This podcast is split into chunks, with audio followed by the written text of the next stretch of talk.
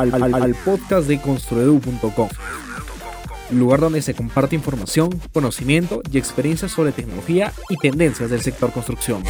Tendencias como BIM, BDC, Lean Construction, IPD, dirección de proyectos y mucho más, de la mano de expertos de toda habla hispana. Comencemos. Hoy, en el podcast de construedu.com, ¿qué es LEED? ¿Cómo contribuyen BIM y Lean Construction para lograr una edificación con certificación LEED? En busca de las respuestas, tuvimos que ir virtualmente hasta México y hablar con el ingeniero Roberto Jiménez, técnico especialista de Autodesk y ponente latinoamericano en distintos eventos referente a BIM, Lean y LEED. El día de hoy, Roberto nos contará acerca de LEED y cómo se integran con BIM y Lean. Soy el ingeniero de Jara y te traigo el podcast de Construedu, el podcast de tecnología y tendencias del sector construcción.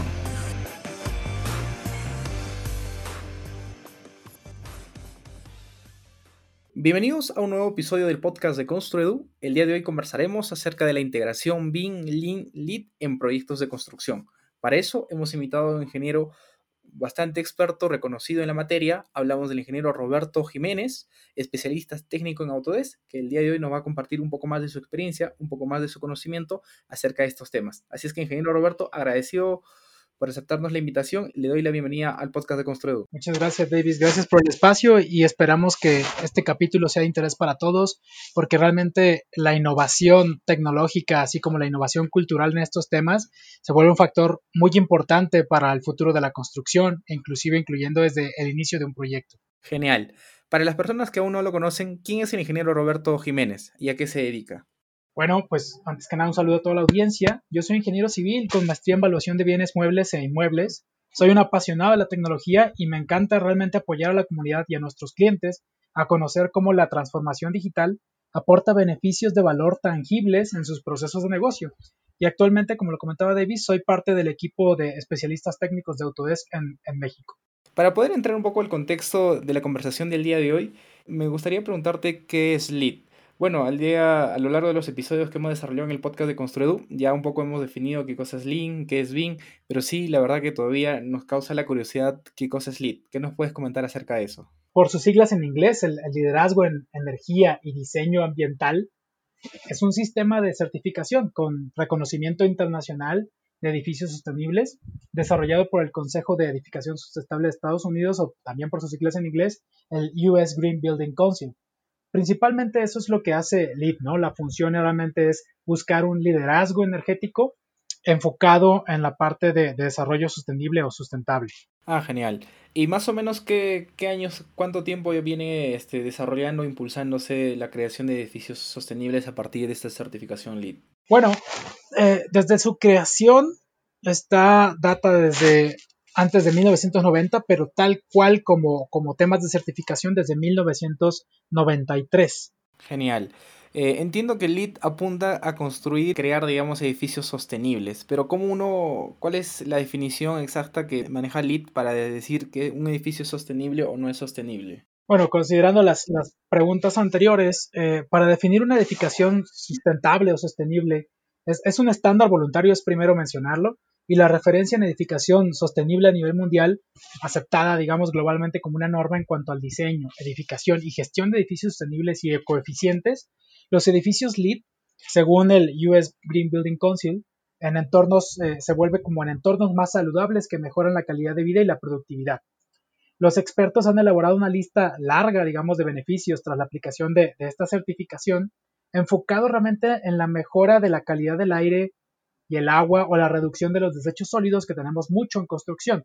El sistema de, certificación LEED evalúa principalmente seis aspectos de las edificaciones o los proyectos. Eh, sostenibilidad en, la parcela o el predio donde vamos a estar trabajando el proyecto, la eficiencia en agua, la eficiencia energética y el uso de renovables, los materiales que estamos usando y los recursos de donde los estamos extrayendo, la calidad medioambiental interior, así como la innovación en tecnología y los procesos. Digamos que para poder definir un edificio que sea sostenible, se, se, evalúan estos aspectos. Ah, digamos que para tener una especie o apuntar a ser un edificio sostenible tiene que cumplir de alguna manera esos, o mejor dicho, apuntar a esos seis criterios, digamos, ser más eficiente en esos seis puntos, ¿no? Algo así más o menos. Correcto, sí. Ah, genial.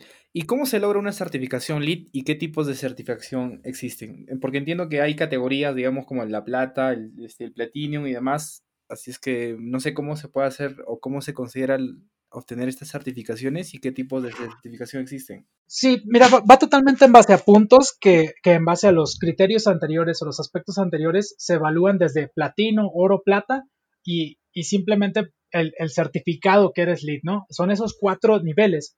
Pero para la certificación, los edificios deben de cumplir una serie de requisitos relativos a la, a calidad del aire interior, el almacenaje de la energía, sistemas de recepción de las instalaciones, rendimiento energético, sistemas de climatización sin, el refrigerante, que es este, los famosos CFC, que son eh, refrigerantes libres de cloro, por ejemplo, el, el, control de la erosión en el mismo sitio que estamos haciendo el proyecto y la sedimentación durante la obra, digamos, tener la limpieza adecuada de todo esto, el uso eficiente de la energía, digamos que es el valor que, más puntúa, ¿no? El uso de energías renovables.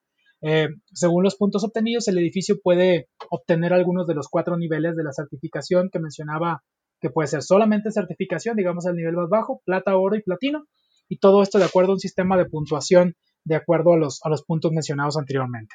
Sí, pero me imagino que a nivel de las categorías, por ejemplo, este, el oro, el plata y el platinum, este, imagino que hay, digamos, rangos, ¿no? No sé, se me ocurre y ahorita en la idea, digamos, que, no sé, un 10% de eficiencia energética se le considera plata, tal vez unos un 20% oro, platino, ¿así funciona o, cómo se dan las categorías? Sí, bueno, si, si entramos al detalle de, del sistema de puntuación, sí, ya entramos en, en el detalle, digamos que el platino va de, de 80 a 110 puntos, el de oro de 60 a 79, plata de 50 a 59 y el certificado que es el, mínimo de 40 a 49. Pero el detalle, vaya eh, hablándolo como, digamos, con datos duros, en sitios sostenibles sería como el punto de, mayor, de los de mayor eh, jerarquía o importancia, que tiene 24 puntos, la energía y atmósfera 33 puntos, eficiencia del uso del agua 11 puntos, materias y recursos, lo que, todo lo que estemos utilizando para, la construcción, representan 13 puntos, la calidad ambiental interior 19 puntos y la innovación de la parte de diseño 6 puntos. Entonces, conforme vayamos cubriendo estos puntos, pues vamos llegando a, tener eh, mayor grado dentro de, la certificación, ¿no? Empezando por el, por el más bajo. Ah, genial, genial. Un poco ya más claro el panorama ahí a nivel de categorías. Eh, también me causa curiosidad saber qué tipo de proyectos pueden obtener esta certificación. ¿Solo los, proyectos de edificación o cualquier tipo de proyecto de infraestructura? Háblase, por ejemplo, no sé, de eh, no sé, una carretera, un puente, una hidroeléctrica, tal vez, no sé. ¿Qué nos puedes comentar ahí? Mira, existen esos diversos tipos de certificación que estamos mencionando dirigidos hacia el uso que puede tener una edificación o proyecto de infraestructura. Pero es toda esta parte hablando de la sustentabilidad. Dentro de los sistemas más importantes encontramos eh, nuevas construcciones, edificios existentes, viviendas, edificios arrendados, que hoy ya es cada vez más, más eh, común ver ese tipo de edificios que arrendan y rentan. Y también para comercio o retail y el desarrollo de barrios. En este último punto entraría la parte de infraestructura, pero como tal, eh, digamos que una carretera o un puente pues sí podemos tener en consideración eh, la parte de, infraestructura, pero no se certifican obras de infraestructura en sí. Lo que está pensado es para edificación o comodidades, comunidades donde se abordan estos, estos temas de infraestructura per se. Ah, genial. Este, bueno, creo que en resumen podríamos decir a grandes rasgos que LEED apunta a o busca crear edificios sostenibles o sustentables como lo mencionabas.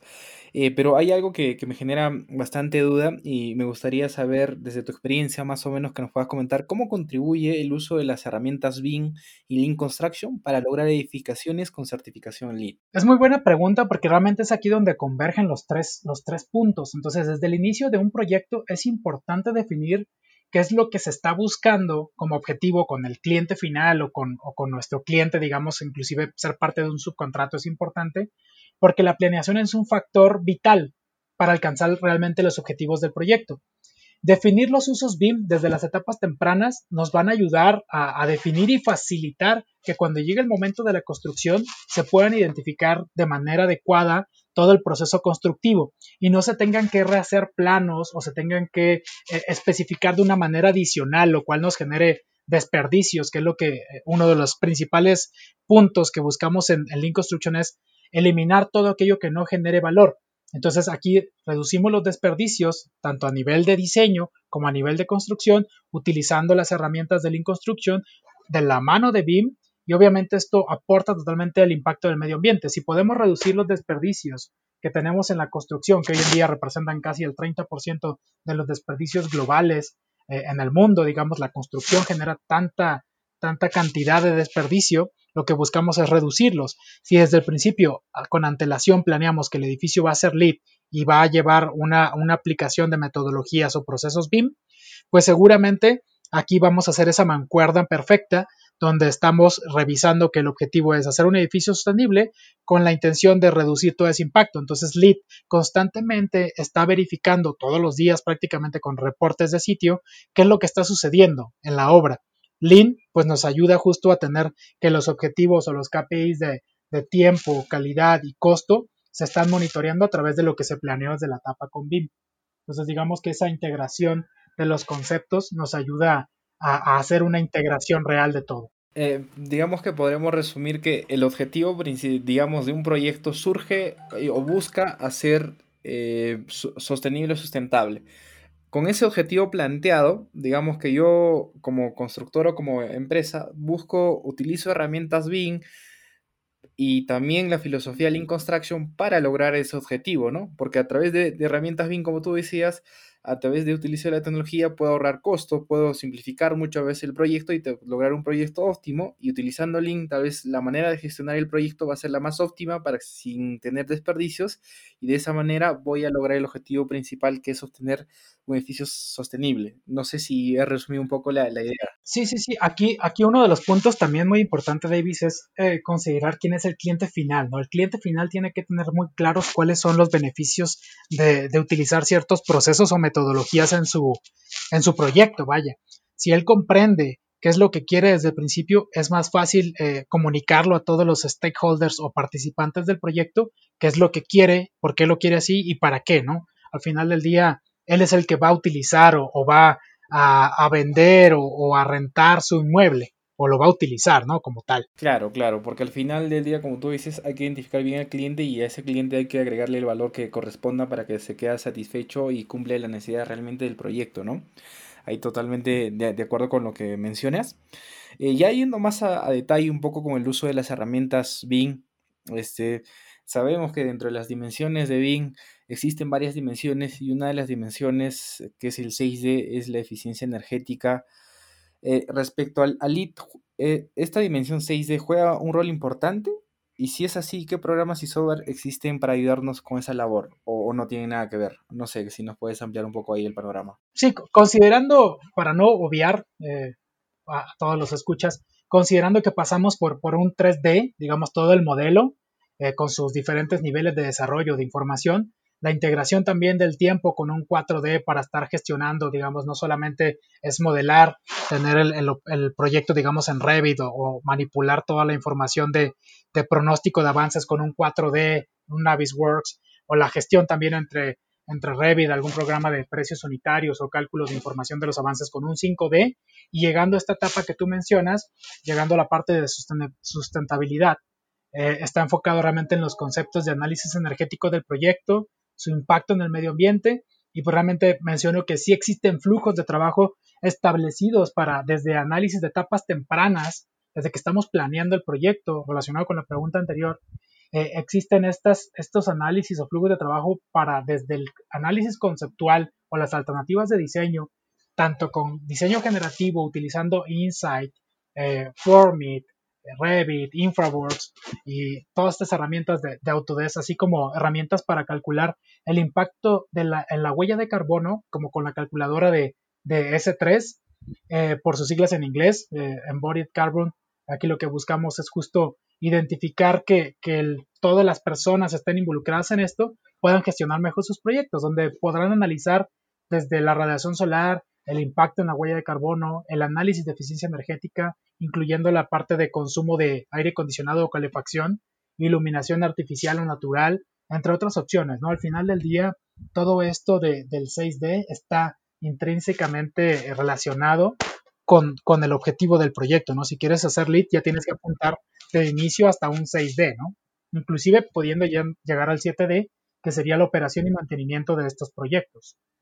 Ah, genial. Entonces, claramente, según lo que te entiendo, desde la parte inicial o la concepción del proyecto, desde el anteproyecto donde surge, este, el modelo BIM ya surge un, papel importante, ¿no? Digamos, desde arranca desde un nivel de detalle bastante básico que podría ser un lot 100 y empieza a crecer a medida que se viene desarrollando, como lo mencionabas, un, un 3D, un 4D, un 5D y demás. Y claramente para obtener estas dimensiones, ya un 5D, un 6D y un 7D, se tiene que lograr que el modelo tenga mucha más información y un nivel de desarrollo bastante más alto que podríamos llamarle un lot 500.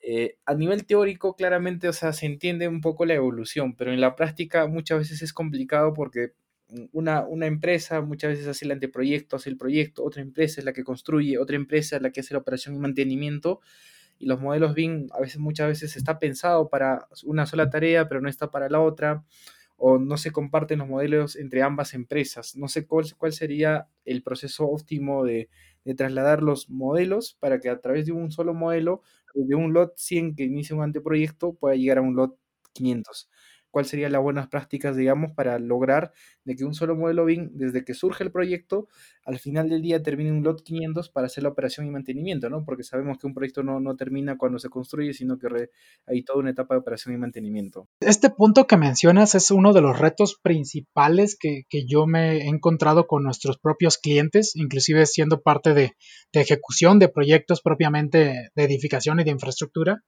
Si no se define esto desde el principio, desde el principio del proyecto, va a haber muchos retrabajos, va a haber muchas empresas con falta de información o indefiniciones del proyecto, lo cual genera retrabajos. Y si pensamos integrar la parte de, Lean Construction o llevándolo un poquito antes a, a Lean Design, una planeación, definir los objetivos de manera clara nos va a ayudar a desde etapas tempranas ya poder considerar pensando en un lot 500 como lo mencionas, es agregarle esa información desde el lot 100 si tú quieres y decir, bueno, esta información ya no es lot 100, ya pertenece a un lot 200, como sea, al final del día los conceptos están ahí, lo importante es cómo lo voy a relacionar, en qué etapa del proyecto voy a utilizar eh, el nivel de desarrollo tal que me permita hacer ese análisis energético. Con las herramientas que te mencionaba anteriormente como Insight, o inclusive el tema de Formit, desde una etapa, digamos, de, de masas en un lot 100 o en un lot 200, ya puedo identificar qué tipo de materiales son y estar jugando con ellos sin necesidad de aplicarlo a todos los elementos.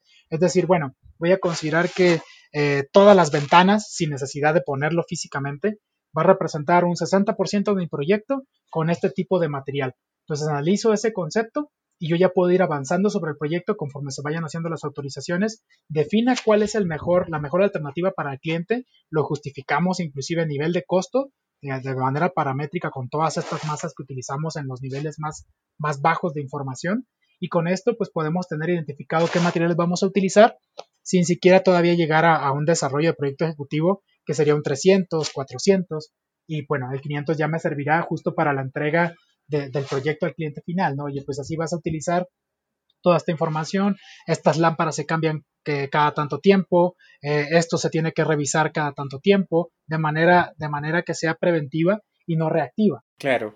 Eh, resumiendo lo que mencionas, la idea es que desde el inicio, cuando se empiece a utilizar estas herramientas en busca de obtener un edificio sostenible, es que tengamos claro primero para qué se va a utilizar, cómo va a ser el desarrollo del proyecto y, cómo se transmite o cómo se plasma eso a nivel de, en la práctica, ¿no? Tal vez me imagino a través de contratos, donde ya se quede claro quién lo va a hacer el diseño, quién va a ser el contratista, el que lo va a ejecutar y cómo se va a transportar la, documentación. Más o menos algo así sería, imagino, o, cómo es el proceso. Sí, acabas de tocar un punto importante, la parte contractual. Entonces, como tú decías, se contratan a muchas personas y muchas empresas a su vez subcontratan a otras empresas.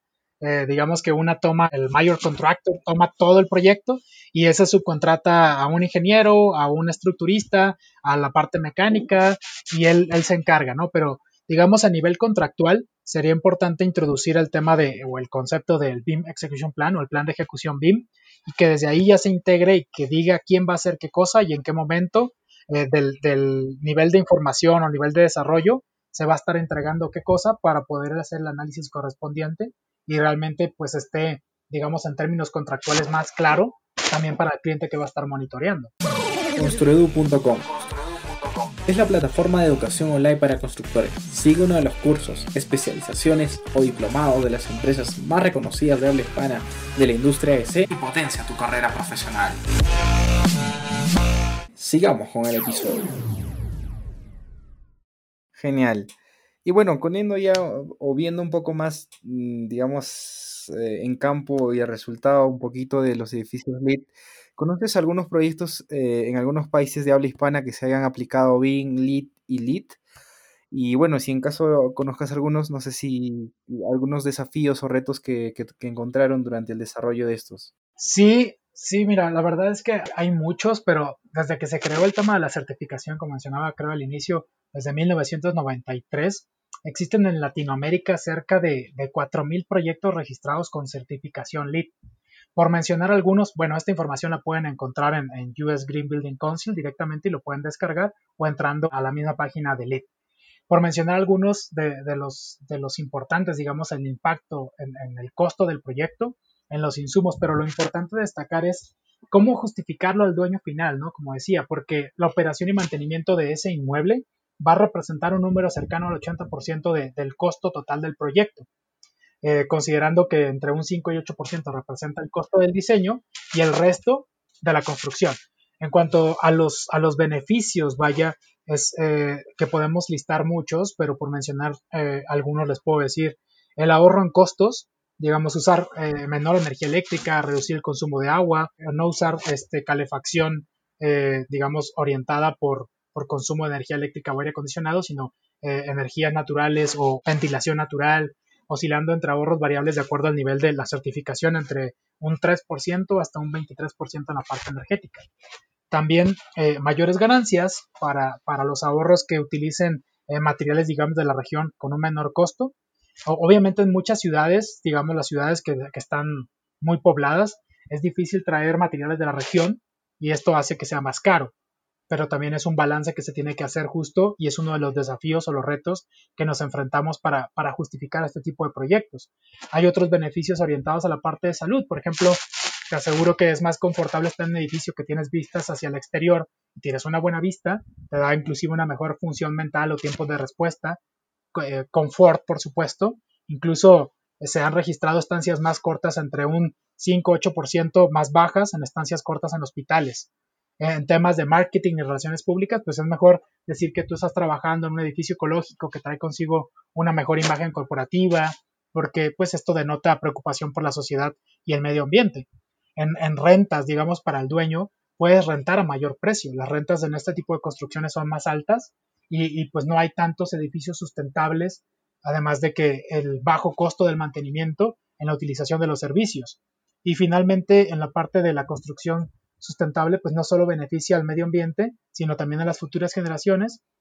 A ti y a mí realmente esto nos aporta mucho, así como a la economía, ¿no? Entonces se mueven otro tipo de, proyectos, surgen otro tipo de cosas adicionales, digamos como eh, empresas que inclusive se han fundado en relación a generar eh, nuevos materiales, por ejemplo. Entonces realmente hay, hay muchos beneficios, eh, pero también pues hay muchos, digamos, eh, desafíos a los que tenemos que enfrentar, ¿no? Claro, y claramente lo que digamos el primero que salta y considero que es el más notorio, imagino que es el tema del costo, ¿no? Porque como tú lo dices, al final del día, donde más tiempo va a demorar la edificación es en todo el ciclo de vida que ésta tiene en su vida útil, ¿no? Hablamos de 50, 60 años o según corresponda.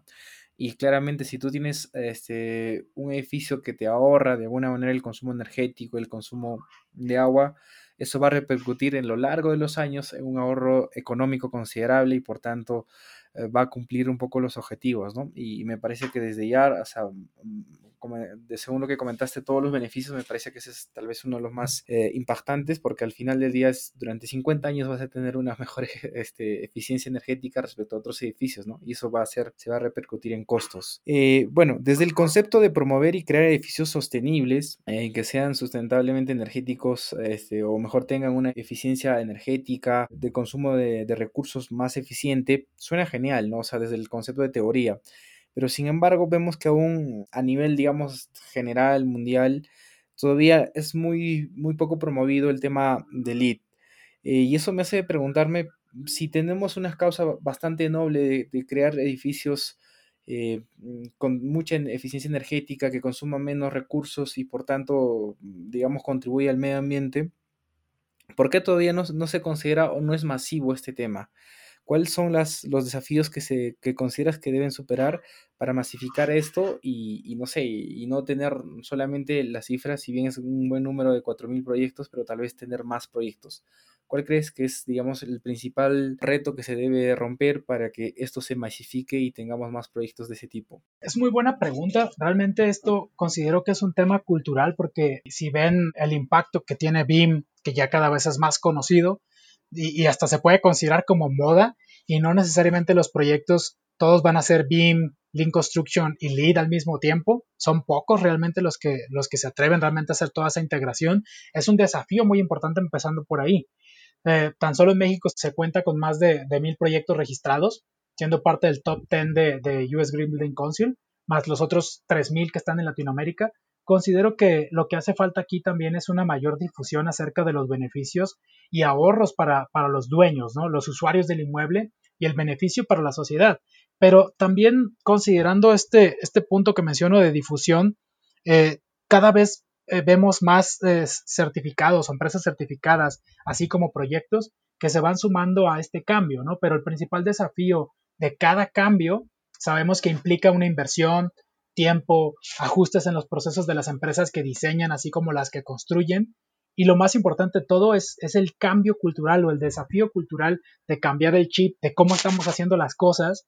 Y otro punto importante es la generación de, una constante innovación de los nuevos materiales para la construcción, más ligeros, sustentables e inclusive el tema de reutilizarlos, ¿no? Que ya estamos hablando de, de ahora sí otro concepto más que sería la, la industria 5.0 con el tema de, economía circular, ¿no? Pero cada vez estamos viendo que estos programas de sustentabilidad empiezan a ser normas en diferentes países, que por supuesto como norma es, es opcional hasta ahora, y en la medida que podamos alinear los objetivos y estrategias de negocio con el programa, por ejemplo, de Architecture 2030 y los objetivos de sustentabilidad de la ONU, será posible que podemos guiarnos a través de eso que ya se ha hecho en otros países o que ya está actualmente como una, como una ruta trazada. Nosotros, eh, digamos, como Autodesk estamos comprometidos con estos programas y con nuestros clientes somos parte del cambio. Por mencionar algo muy puntual, en el 2019, como Autodesk logramos el objetivo con base científica en la reducción de gases de efecto invernadero que, se estableció hace más de 10 años. Eh, la huella de carbono de la compañía es ahora 43% menor en la actualidad gracias a, una mayor eficiencia, el impulso de las oficinas y servicios en la nube como con energía 100% renovable y al adquirir realmente buenos bonos de carbono, que también es un tema importante, desarrollados bajo la certificación de Gold Standard, tanto para viajes de negocio como para neutralizar las emisiones de los principales eventos que nosotros hacemos como Autodesk. Los bonos de carbono también son un mecanismo internacional de descontaminación para reducir las emisiones contaminantes del medio ambiente.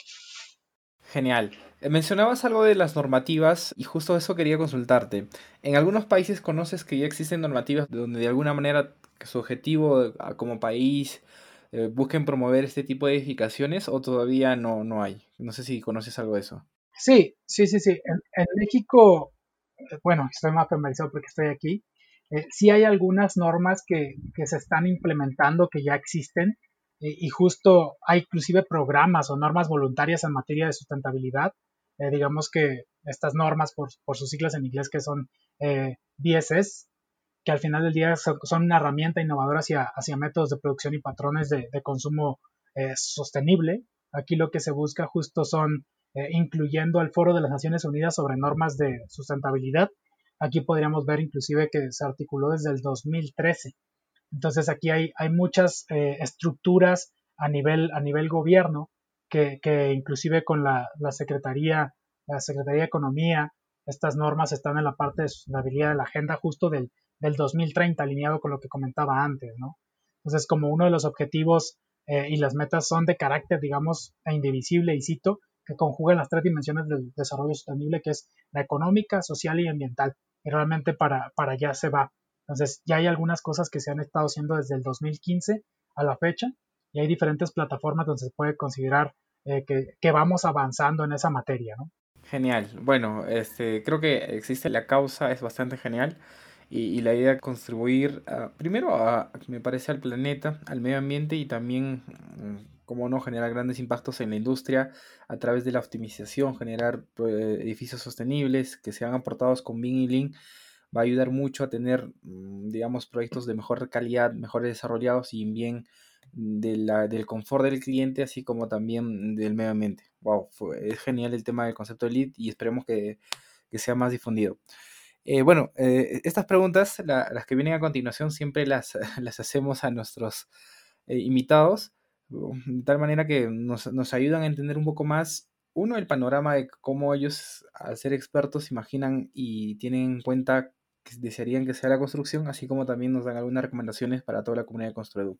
Así es que te hago llegar la primera pregunta es, y es la siguiente. ¿Cómo el ingeniero Roberto desea e imagina que, que sea la industria de la construcción dentro de 20 años? ¿Cómo te la sueñas, Roberto? Muy buena pregunta. Me, había estado preguntando eso en los últimos años porque he visto algo, eh, digamos, de aceleramiento en la parte digital, en la construcción, pero yo veo a la industria de la construcción dentro de 20 años como una industria mucho más automatizada y digital, con toma de decisiones basadas en información real que sucede todos los días en campo, con una colaboración más cercana, digamos, entre todas las personas que participan en el proyecto, que pueden pasar de ser decenas a, cientos o miles, dependiendo del tamaño del proyecto y la duración del mismo, con reportes que les generen realmente transparencia sobre, sobre el presupuesto y el tiempo, y con un menor impacto, por supuesto, en el medio ambiente, reduciendo los desperdicios y, el impacto en la huella de carbono que, actualmente tenemos. Genial. La segunda pregunta es la siguiente. ¿Qué anécdota graciosa o peculiar te ha tocado vivir que nos puedas compartir a la comunidad de Construedo? No sé, algo gracioso, algo anecdótico, no sé, que nos puedas compartir.